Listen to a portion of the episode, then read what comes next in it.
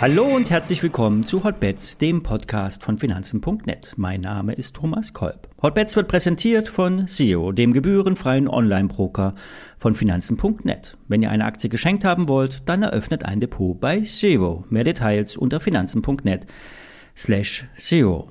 Alle nachfolgenden Informationen stellen keine Aufforderung zum Kauf oder Verkauf der betreffenden Werte dar. Bei den besprochenen Wertpapieren handelt es sich um sehr volatile Anlagemöglichkeiten mit hohem Risiko. Dies ist keine Anlageberatung und ihr handelt wie immer auf eigenes Risiko. Der Rebound ist kräftig ausgefallen und das, obwohl sich eigentlich noch gar nichts bewegt hat. Es ist der Dreiklang aus Krieg, Inflation und Notenbanken, die schwer wiegen. Wenn sich bei dem einem oder anderen Themen etwas entwickelt, etwas Entspannung abzeichnet, könnte die Erholung weiter tragen. Gibt es weiter Krieg, bleibt der Ölpreis hoch. Und werden die Zinsen wie geplant deutlich und mehrfach angehoben, geht es noch einmal tiefer. Es bleibt zu hoffen, dass sich für Putin ein Ausweg aus seinem Irrweg auftut. Für Christoph Zwermann von dem gleichnamigen Börsenbrief könnte der DAX bereits sein Tief gesehen haben. Er erwartet von der Notenbank ein bedachtes Handeln. Der hohe Ölpreis wird die Konjunktur so sehr abkühlen, dass die Zinsen gar nicht so massiv gesteigert werden müssen. Die EZB würde bereits mit dem Abschaffen der Negativzinsen so viel bewirken, das würde den Banken helfen und auch den Verbrauchern würde es helfen, denn die müssten nicht mehr der Geldentwertung auf dem Konto zuschauen. Der hohe Ölpreis ist toxisch für die Wirtschaft und Zinsanhebungen bringen ihn nun mal auch nicht runter. Der Ölpreis muss durch das Aufbrechen der Iran- und Venezuela-Sanktionen nach unten befördert werden. Fazit, es bestehen reelle Chancen auf eine Lösung bei dem Dreiklang der Probleme. Es kann aber auch noch schlimmer kommen, wenn möglicherweise Gewinnwarnungen der Unternehmen als nächstes kämen.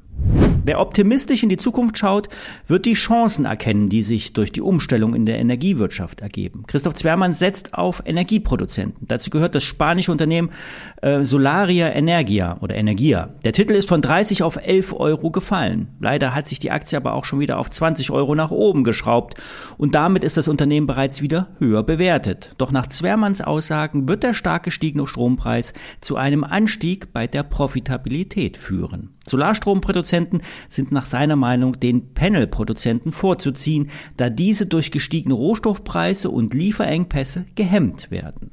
Ein deutscher Solarparkbetreiber ist Encavis. Hier gibt es bereits sehr viel Erfahrung als Projektentwickler. Hier werden Solar- und Windparks geplant und betrieben. Das Geld für die Parks kam immer über Anleihen. Diese wurden aber auch schon einmal in Aktien gewandelt und das drückte in der Vergangenheit immer mal wieder auf den Kurs. Nur im Zuge der verstärkten Energiewende sollte auch Encavis weiter von der positiven Entwicklung profitieren.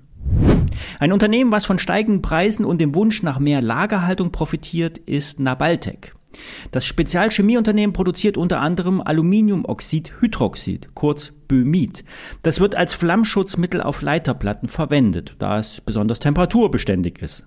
Ein weiteres Einsatzgebiet, Einsatzgebiet sind Lithium-Ionen-Batterien. Die Produktionskapazitäten sind am Limit und werden jetzt von 10.000 auf 25.000 Jahrestonnen erweitert. Bereits im Vorjahr ist hier ein Umsatzanstieg um über 50 Prozent vermeldet worden. Dank hoher Marge und Preiserhöhung ist dieses Produkt bei dem Unternehmen deutlich höher priorisiert. Insgesamt stieg der Umsatz um 17 Prozent auf 187 Millionen Euro. Das EBIT liegt bei rund 25 Millionen Euro. Im Vergleich äh, im Vorjahr waren es wegen einer Wertberichtigung auf eine US-Tochter Tochter ein dickes, äh, ein dicker Minusbetrag rausgekommen. Für 2022 ist das Unternehmen äußerst optimistisch, da vor allen Dingen viele Abnehmer die Lagerbestände hochhalten. Ein genereller Trend in der Industrie, weg von Just-in-Time hin zu Bevorratung. Auf Gesamtjahresbasis werden 210 Millionen Euro Umsatz erwartet. Das ist ein Plus von 10 bis 12 Prozent. Das EBIT soll mit 24 Millionen Euro in etwa auf dem Vorjahresniveau liegen. Experten erwarten hier aber allerdings mehr. Bei der aktuellen Krisenlage wird eher tief gestapelt als übertrieben. Im letzten Jahr wurden zweimal die Prognosen angehoben und die Produktion läuft nach eigenen Angaben am Limit. Das heißt maximale Profitabilität. Börsengeflüster erwartet bei der Aktie einen Aufschwung. Die fundamentalen Daten sprechen für einen Anstieg. 20 Prozent sollten hier mindestens drin sein. Das war's für heute. Wenn ihr ein Depot bei Zero eröffnet, dann bekommt ihr on top eine Aktie geschenkt. Mehr dazu unter finanzen.net slash Zero. Bis morgen.